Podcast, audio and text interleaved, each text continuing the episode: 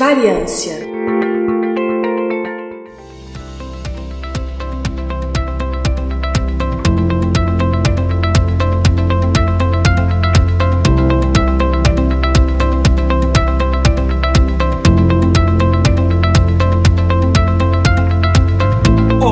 querido e querida ouvinte do Briden, está começando mais um episódio do Intervalo de Confiança, uma distribuição uniforme de pensamento crítico. E hoje estamos começando o nosso episódio do Variância 164. E explicando aqui para quem, enfim, não lembra ou para quem é ouvinte mais recente, o Variância é um episódio especial do Intervalo de Confiança que a gente faz aqui uma vez por mês. Então a gente tem episódio toda semana. Então a gente tem episódios, normalmente são os episódios ímpares, são aqueles episódios principais, mais longos, com mais participantes. E nos episódios pares a gente tem os nossos spin-offs. Tem um que é o Influencers da Ciência, que são nossos episódios que a gente fala da vida e obra de cientistas. E tem o Variância, que são episódios que a gente fala assuntos um pouco mais técnicos e um pouco mais voltados para um assunto específico. Então eles são um pouco mais focados, um pouco menos amplos, tá? Enfim, hoje a gente vai falar de um assunto que eu acho muito interessante, um assunto, enfim, envolve a questão física, de astrofísica, enfim, matemática, etc. Bem, bem legal. Mas antes de a gente falar do episódio de hoje, que é sobre o problema dos três corpos de Euler, tem alguns recados muito rápidos. Então, o primeiro recado, e se você está, inclusive, acompanhando este episódio aqui, a gravação deste episódio, ao vivo ou não, mas se você está acompanhando aqui pelo YouTube, que a gente também tem nosso, os programas nas plataformas de áudio, só o áudio, então o pessoal que não está vendo o vídeo, mas você está vendo também com o vídeo, eu vou colocar agora aqui o QR Code para você conhecer o nosso site, a nossa loja. Aqui no cantinho, aqui eu estou mostrando aqui com meu dedo, tem o QR Code para você nos seguir nas redes sociais. Mas enfim, é, nós estamos nas principais redes sociais. Né? No Facebook você pode seguir a página Intervalo de Confiança. No Twitter e no Instagram, em ambos, nós estamos como iconfpod, é I-C-O-N-F-P-O-D, iconf de intervalo de confiança, pod de podcast, pod com D né? Então você pode nos seguir nas redes sociais e também visitar o nosso site que é o intervalodeconfianca.com.br e lá você pode ir no post do episódio, por exemplo, e ver lá o nosso link para você fazer parte do nosso grupo de ouvintes no Telegram, onde a gente, por exemplo, posta os links para os episódios que a gente vai gravar ao vivo, então você pode acompanhar ao vivo,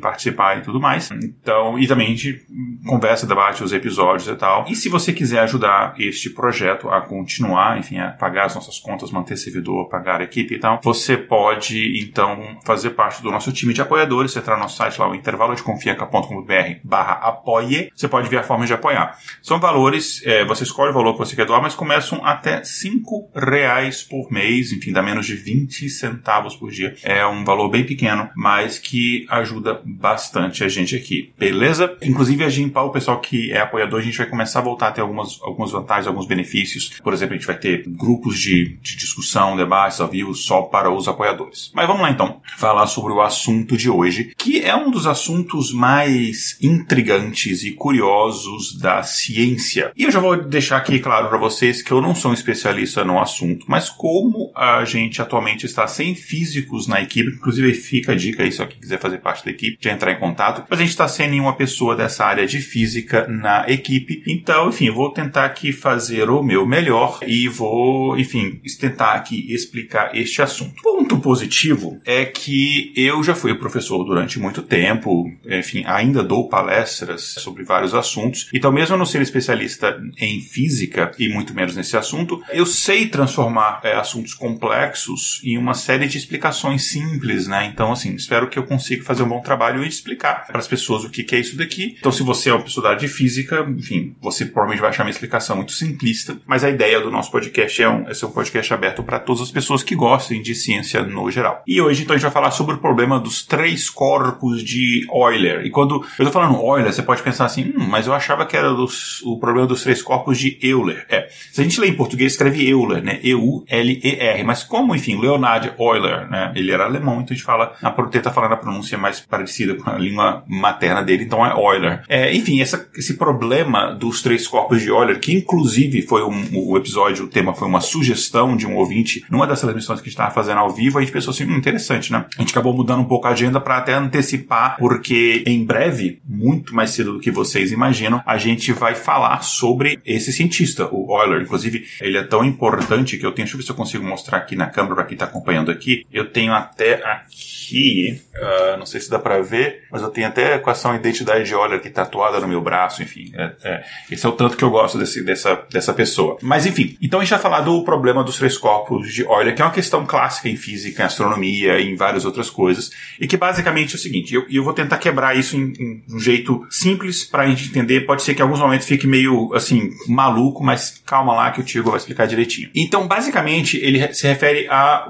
movimento de um objeto que ele é influenciado pela força gravitacional de outros dois objetos, por isso são três corpos, né? Um objeto que tem uh, o seu movimento influenciado por outros dois objetos. Por exemplo, Exemplo clássico, o movimento da Lua em torno da Terra. Claro que a Lua, ela gira em torno da Terra porque ela é atraída pela força gravitacional do nosso planetinha azul. Mas também ele é influenciado pela força gravitacional do Sol. Isso sem contar outras forças gravitacionais envolvidas, mas principalmente desses outros dois corpos. Então essas duas forças gravitacionais, Terra e Sol, influenciam no movimento da Lua e isso torna a forma de resolver esse problema, usando principalmente a física newtoniana, muito complexo de você resolver. Então, por isso que a gente chama, né, é, o problema dos três corpos. E o problema dos três corpos, ele é fundamentalmente diferente do problema de dois corpos, tipo Terra e Sol, porque o movimento de cada objeto depende da influência de outros dois corpos, né? Então, isso significa, em outras palavras, que a gente não tem uma solução analítica conhecida por problema de três corpos usando a física clássica, assim, uma, uma, uma, solução analítica simples, né? É uma solução bem mais complexa. E em vez disso, né, os cientistas, o, o que a gente, quer dizer, não a gente, que eu não faço isso, eu não estou na área dessa área, mas os cientistas, eles usam simulações para o computador, métodos numéricos, e através disso é que eles obtêm previsões aproximadas do movimento destes corpos celestes. Claro que com o poder computacional que a gente tem hoje, tudo a gente consegue fazer de forma é, extremamente precisa, em comparação à época do Euler, lá 1700 alguma coisa, conseguia fazer. Mas enfim, como eu já meio que já adiantei, né, esse problema ele tem esse nome por causa do cientista Leonard Euler, né, que viveu ali no comecinho dos anos 1700, 1707 e morreu, não é spoiler, porque isso já aconteceu muito tempo atrás, em 1783. Como eu falei, em breve a gente vai ter um influencers sobre ele, mas em breve que eu digo muito em breve. Enfim, ele teve algumas publicações na época, em que, obviamente na época dele, né, porque senão seria psicografia, e isso foi mais ou menos ali, é, quando ele estava ali próximo ali dos seus 60 anos de idade, ali na década de, na, na, mais ou menos essa faixa, na década de 1760. Então, a gente está falando de uma época que é depois do Newton, mas antes do Einstein. Então, assim, você já tem a física newtoniana, que era o que ele tinha para se basear, mas você ainda não tinha a relatividade para você fazer esses cálculos de uma outra forma, levando em consideração, por exemplo, a deformação do espaço-tempo. Uh, enfim, Euler, ele estudou esse problema e ele descobriu uma equação bem complicada, uma equação de quinto grau, que eu não vou colocar aqui, porque acho que não vem ao caso. Basicamente, essa equação mostra como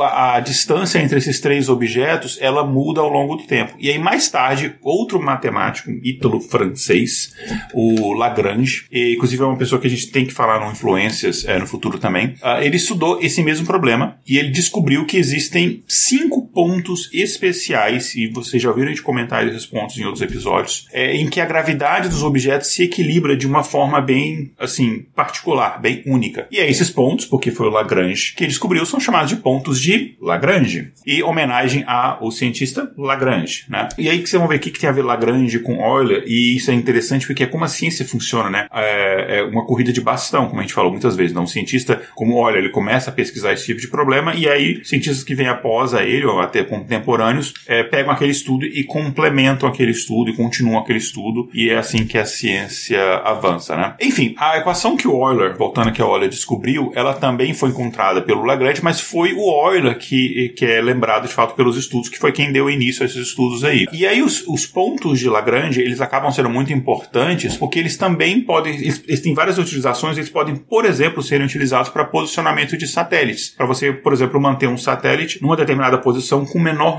é, consumo de, de, de, energia possível, manter, usando enfim, as forças gravitacionais como o seu aliado para manter um satélite em uma determinada posição estacionária em relação a algum objeto no espaço. Né? E aí você está pensando assim, já ouvi falar nesse negócio quando lançaram o telescópio espacial James Webb, falaram desse negócio de pontos de Lagrange e tal, enfim, se você está pensando no James Webb, no telescópio espacial, você está certo, né? ele está em órbita num ponto chamado L2, né, que é esse segundo ponto de Lagrange, que é um ponto de Lagrange na, na órbita da Terra em relação ao Sol. Né? E por causa disso, ele vai estar tá sempre, depois eu vou colocar aqui para quem está acompanhando em vídeo uma imagenzinha desses pontos de Lagrange, a gente vai explicar um pouco melhor, e é por conta disso ele está basicamente sempre na mesma posição entre a Terra e o Sol, na né? posição relativa, obviamente, né? É obviamente que ele está em órbita também em torno do, do Sol, mas ele está nessa sempre posição relativa. E interessante que ele está à frente da Terra, ou seja, ele está apontado ali pro espaço profundo, né, para fora do sistema solar. Ele tem a Terra atrás dele e a Terra serve meio como uma proteção da luz do Sol. Então aquele excesso de luz solar não atrapalha tanto a visão que ele tem do espaço profundo. Porque, digamos, se eu estou tentando observar alguma coisa aqui, eu tenho um ponto de luz muito grande, essa luz meio que vai distorcer o que eu estou analisando, né? Então ele, a Terra serve meio como esse escudo que é bem interessante. E desses cinco pontos de Lagrange, deixa eu colocar aqui uma imagenzinha para quem está acompanhando aqui em vídeo. E antes de eu fazer isso, só dar um oi aqui para você estar tá acompanhando ao vivo. Um oi aqui para o Mikael, para Tati, pro André Moreira, enfim, oi pessoal, a galera é, mandou mensagem aqui no chat, talvez tenha mais gente acompanhando, mas é o pessoal que mandou mensagem aqui. Enfim, deixa eu colocar uma imagenzinha aqui na tela para quem tá acompanhando aqui em vídeo pelo YouTube. Então aqui que vocês estão vendo que são os, os cinco pontos de Lagrange, né? Você vê o Sol, a Terra e você tem cinco pontos. Então, os cinco pontos são basicamente pontos de equilíbrio e daí por isso que a gente, é, é derivado desse problema de três corpos, né? Porque é esse equilíbrio da, do movimento desses três corpos pela atração gravitacional que um exerce sobre o outro, aí você gera esses pontos de equilíbrio. Então você vê que tem um ponto entre o Sol e a Terra, que é o ponto de Lagrange 1, você tem um ponto mais à frente da Terra, que é onde está, por exemplo, o telescópio James Webb, que é o ponto L2, e você tem um ponto L3 que ele está, digamos assim, atrás do Sol. Né? Então, para quem não está vendo a imagem, você tem o Sol aqui no meio, você tem a Terra de um lado, do lado oposto à Terra, do outro lado do Sol, enfim, você tem esse ponto L3. Então, você tem L1, L2, L3, e esses pontos, eles são o que a gente chama de pontos instáveis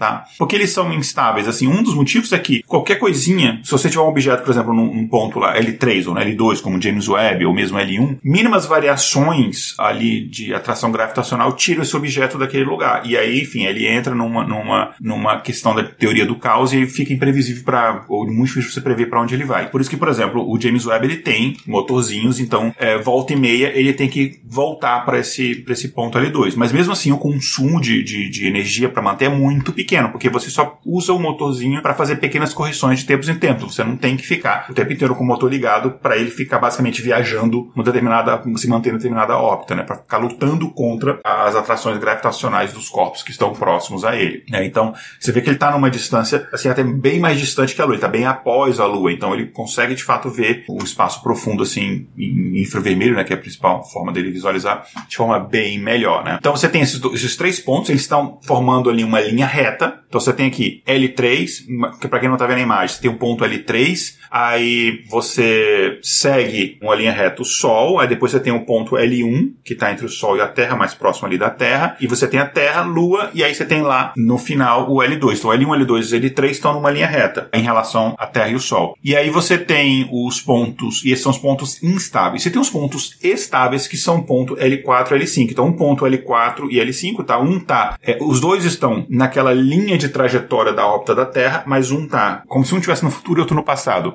Um está no sentido em que a Terra está caminhando, digamos assim, entre aspas, e o outro está no sentido contrário. Esses pontos, eles se movimentam, porque eles também estão gravitacionando em torno do Sol, mas eles são constantes em relação a um, um em relação ao outro. Acho que dá para entender, né? Então, o pessoal que está acompanhando ao vivo aqui, se ficou meio confuso a explicação, vocês podem falar alguma coisa aí, tá? Agora, voltando a esse problema dos três corpos, né? Por que que ele é um problema? Na física e na mecânica clássica, o problema dos três corpos, ele é um problema, ele é basicamente o problema de você determinar as posições e velocidades ou momento, né, iniciais de três massas pontuais, né, que tem uma influência na outra, e calcular o movimento subsequente, ou seja, você prevê o movimento subsequente usando a lei de gravitação universal de Newton, né? E o problema dos três corpos, ele é um caso especial do problema que a gente chama de N corpos, que pode três, mas pode ser, sei lá, quatro, cinco, podem ser mais corpos também, você pode deixar isso mais complexo ainda. E é diferente do problema de duas massas, se você considerar, sei lá, por exemplo, Terra e Sol, por exemplo, apenas, uh, não existe uma solução geral de uma forma fechada, né? Porque o sistema dinâmico que resulta disso daí é um sistema que a gente chama de, de sistema caótico para a maioria das condições iniciais, né? E normalmente você é tão complexo que você precisa de fato do auxílio de um computador para você conseguir é, resolver esse problema. Uh, vamos ver aqui tem um comentário do Mikael, ele falou que a explicação minha ficou ótima e deu para entender com a imagem, bacana. Espero que o pessoal que está acompanhando depois só o áudio, sem a imagem, consiga entender, mas de qualquer forma você pode no Google botar lá pontos de Lagrange e ver lá no, no Google Imagens, enfim, o Google não está patrocinando a gente, mas estou falando aqui porque é o que o pessoal usa mesmo, é para ver, enfim, tem vários exemplos de imagens bem bacanas aí. E, enfim, o, historicamente, né, o, o, primeiro problema específico desses três corpos a receber um estudo mais extensivo foi esse exemplo que eu dei, né, da, dos três corpos sendo Lua, Terra e Sol. Só que num sentido moderno, um problema de três corpos é qualquer problema na mecânica clássica ou mecânica quântica também, em que modele o movimento de três partículas. Então, sejam elas corpos grandes, como por exemplo planetas e satélites naturais e estrelas, como menores, é, por exemplo, íons, é, enfim, é, átomos, como eu vou falar daqui a pouquinho. E aí, falando, voltando no, no Euler, na primeira publicação dele sobre o assunto, ele estudou o problema de três corpos que estão numa linha reta e atraem uns aos outros por forças centrais que são inversamente proporcionais ao quadrado da distância entre eles. Aí, aí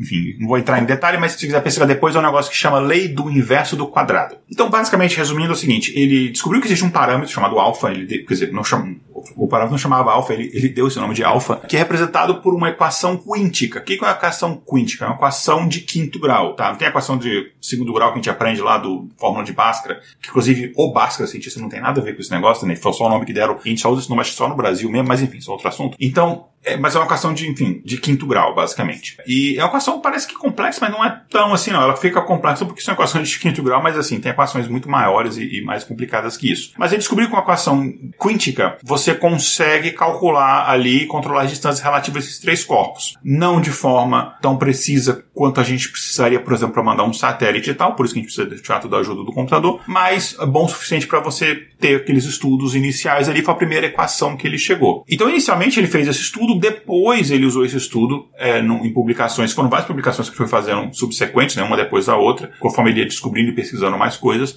e aí depois que ele foi usar isso para é, fazer o estudo da movimentação de corpos celestes, e ele usou Sol, Terra e Lua como primeiro objeto de estudo dele. E uma coisa interessante que ele descobriu com a equação equação é que se a Lua ela estivesse quatro vezes mais distante da Terra do que ela está hoje, ela estaria numa posição em que ela estaria sempre alinhado com o Sol, né? Enfim, é, o movimento dela orbital estaria sempre sincronizado. E se isso te lembrou o ponto de Lagrange, é exatamente isso que ele descobriu, só que ele não deu esse nome. Depois o Lagrange, ele descobriu todos os pontos, e aí por isso que os pontos são chamados de Lagrange, não de Euler. Mas enfim, o Euler já tem número especial, que ele numerou com o nome dele, tem equação de identidade de Euler, que é considerada mais elegante da matemática, então tá bom, né? De homenagem pro cara. Mas aí você pergunta, além de ser tema de episódio de podcast, além de a gente poder usar esse tipo de coisa para você, por exemplo, posicionar satélites, né? Quer dizer, na verdade eu nem falei disso direito ainda, mas quais são as aplicações disso, né? Vamos falar de algumas aplicações. Uma delas, por exemplo, é a modelagem de movimento dos planetas, que é importante, por exemplo, quando você quer mandar satélite, mandar sonda, sei lá, para Marte, etc. É importante esse tipo de coisa. Então, o problema dos três corpos de óleo ele é fundamental para a gente entender o movimento dos planetas no sistema solar, porque ele considera né, a interação da gravitação entre o Sol, a Terra, a Lua e também outros planetas, quando você está estudando outros planetas. E aí você consegue prever com precisão a órbita desses, desses planetas com, uma precisão muito maior. E aí você consegue lá, mandar uma sonda de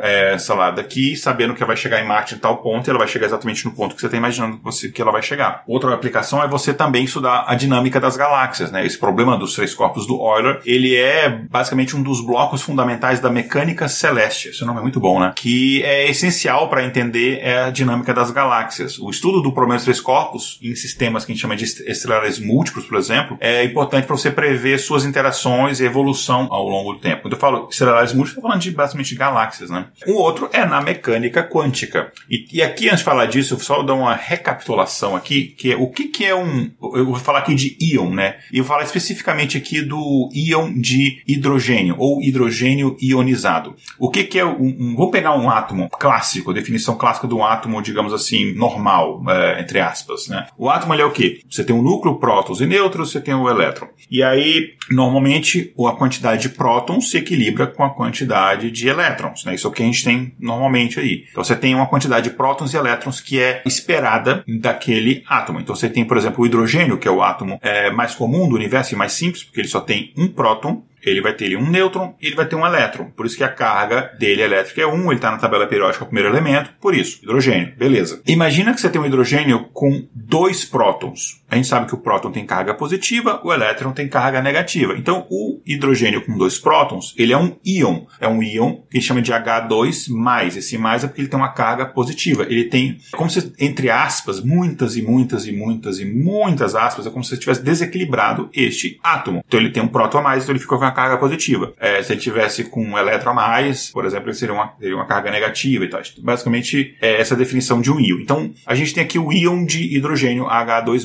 Então, imagina isso. Por que que ele é. Porque a gente usa o problema de três corpos para é, estudar a molécula do hidrogênio ionizado? Porque você tem basicamente três corpos: um elétron, dois prótons. Existem forças de atração moleculares, são uma das cinco forças principais da física ali, né? a gravidade, força, acho que é força é, nuclear fraca, forte, tem eletromagnética, esqueci a quinta, enfim. Mas você tem, então, você tem essas forças que interagem ali, então você consegue utilizar esse problema até mesmo na mecânica quântica, né? Então, você pensa no modelo clássico, né? Modelo atômico clássico, você tem um centro fixo, você tem ali a equação de onda do Schrödinger, né? Que o pessoal acabou virando meme de gato, mas enfim, é muito mais do que isso. E você pode separar ela em duas equações diferenciais é, ordinárias, que você pode acoplar com um valor próprio de energia, numa constante separação, enfim, todas aquelas coisas que a gente enfim, na verdade, ninguém sabe isso. Não, tô brincando. Tem, obviamente tem gente que entende isso, né? Mas basicamente, com modelos computacionais, levando em consideração as equações do problema de três corpos do Euler, você consegue entender melhor o comportamento, por exemplo, do íon de hidrogênio. Então, uma das aplicações. Não entendeu? Relaxa que ninguém entende isso. Bom, obviamente, como eu falei, tem gente que entende, mas brincadeiras à parte, né? Continuando. Uma outra aplicação desse problema é na investigação de sistemas caóticos. Sistema caótico tipo o quê? Tipo Brasil? De certo modo, sim, né? Porque a gente tem vários sistemas que a gente chama de sistemas sistemas dinâmicos caóticos. Então, basicamente,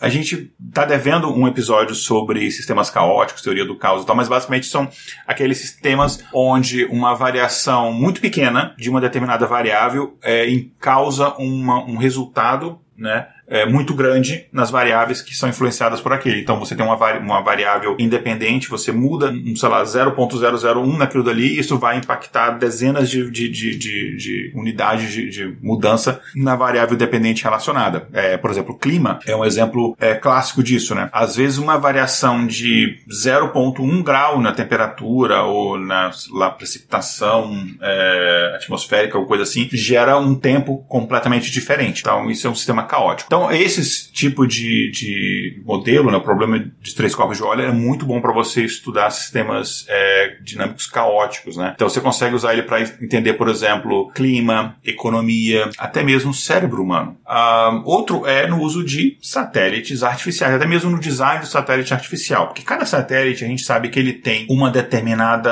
uh, utilização. Satélite para GPS, por exemplo, satélite de espionagem, satélite de comunicação, satélite de vários tipos de satélite. Satélites, por exemplo, telescópios espaciais são tipos de satélites também. Então, aí, voltando aqui no caso aos pontos de Lagrange, né? Você consegue utilizar eles para você localizar, posicionar satélites com o menor é, gasto de energia possível. E aí você consegue manter um satélite numa órbita constante. Pode ser essa órbita em relação ao Sol, pode ser a órbita em relação à Terra, à Lua, a um outro corpo. Então, você consegue fazer isso através disso. Então, por exemplo, os pontos L1 e L2, né, o ponto L1, lembrando, é aquele ponto que está, digamos assim, entre aspas, atrás do Sol, você consegue é, usar ele para determinado tipo de, de observação, só como ele está atrás do Sol, está muito distante da Terra, claro, a comunicação dele é um pouco mais demorada. O ponto L2, onde está, por exemplo, James Webb, apesar dele estar tá bem distante é, da Terra, né, ele está é, uma distância assim bem superior, por exemplo, à, à distância da Lua para a Terra, mas ele está relativamente próximo à Terra, então você consegue ter relativamente uma comunicação próxima e tal. Então, se precisar fazer alguma correção, alguma coisa, você consegue fazer. Então, você tem, por exemplo, é, são as, as, as aquelas órbitas é, instáveis, né? L3 também, L4, L5, você consegue, por exemplo, posicionar satélites ali para você, por exemplo, ter satélites que você, sei lá, tem observações da Terra, por exemplo. Então, ah, inclusive, esses pontos L4 e L5, eles possuem órbitas estáveis e eles permitem a existência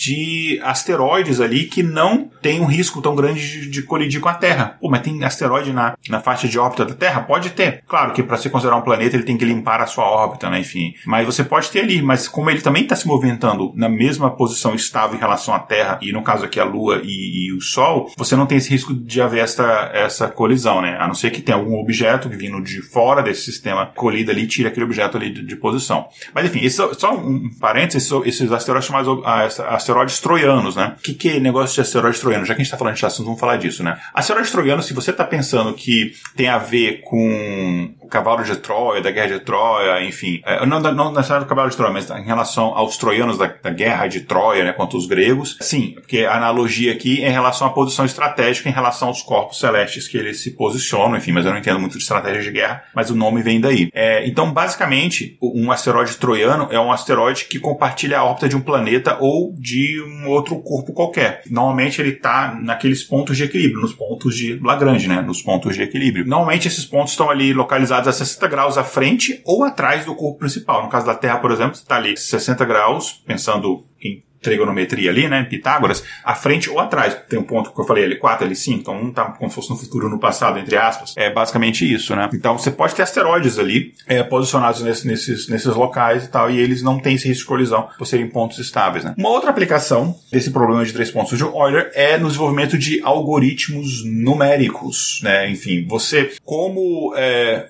você não tem uma solução simples, é, analítica, geral para esse problema dos três corpos, você acaba utilizando métodos numéricos mais avançados para resolver o problema, e daí você tem o desenvolvimento de algoritmos mais eficientes para a resolução desse problema. E mais eficiente eu digo, que você consiga resolver esses problemas. Quando eu estou calculando, por exemplo, uma, uma trajetória de um determinado, assim, uma sonda espacial, alguma coisa assim, que eu consiga resolver o problema, fazer os cálculos de maneira que seja confiável, precisa o bastante, com um mínimo uso computacional. Então você tem algoritmos que são muito eficientes para fazer isso. O desenvolvimento e a pesquisa para resolver esses algoritmos também é, um, é uma aplicação grande desse problema, né? E acaba que você acaba, já que você tem esse algoritmo desenvolvido, você consegue reaplicar ele em várias outras áreas da ciência e da engenharia. Mas e aí, será que isso daí tem alguma, vamos tentar puxar a sardinha aqui para o nosso lado, será que isso tem alguma coisa a ver com inteligência artificial, né? A princípio, não porque são áreas bem distintas, mas a gente consegue fazer uma conexão aqui. E aqui, dando uma pausa, dando aqui um alô para mais um ouvinte aqui que chegou, disse que chegou atrasado, mas chegou, que foi o Guilherme Yuk, enfim, o Guilherme também. Alguns algoritmos de inteligência artificial, é, como por exemplo algoritmos de otimização, que são muito comuns em, em, em machine learning, né? Eles podem, alguns são inspirados nesse problema de três corpos, né? Porque eles podem buscar soluções para problemas complexos de uma forma de você é, otimizar esses sistemas e minimizar os custos de você rodar esse tipo de algoritmo, porque existe custo, ele é energético, tempo, então isso é considerado, né? É, não adianta ter um algoritmo maravilhoso que ele demora muito tempo para rodar ou gasta muito recurso computacional, sei lá, muita eletricidade, precisa de muita memória, muito é, CPU, GPU, etc. para rodar. É, então você consegue usar esse tipo de, de de, lógica, de equação, para você é, otimizar esses algoritmos. Né? Uma forma de você resolver esses problemas é por meio, por exemplo, que a gente chama de simulação de sistemas complexos, né? como por exemplo o sistema solar, onde você tem vários corpos interagindo e um,